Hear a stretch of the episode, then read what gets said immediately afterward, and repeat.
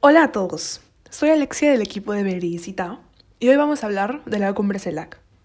La Comunidad de Estados Latinoamericanos y Caribeños, CELAC, es un mecanismo intergubernamental de diálogo y concertación política.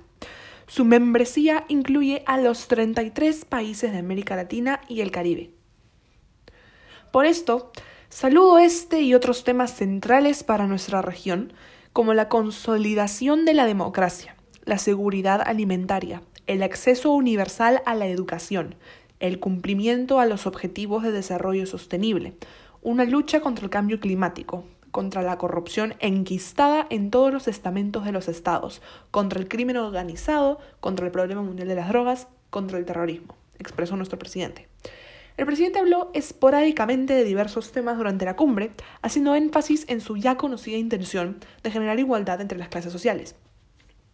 Otros momentos destacados de la cumbre fueron el llamado de atención al presidente de Venezuela, Nicolás Maduro, de parte del presidente de Uruguay, Luis Lacalle Pou.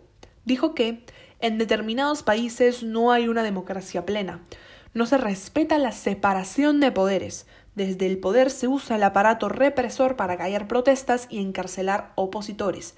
No se respetan los derechos humanos. Debemos decir con preocupación que vemos gravemente lo que ocurre en Cuba, Nicaragua y Venezuela. Lo mismo ocurrió con el presidente de Paraguay, Mario Abdo Benítez.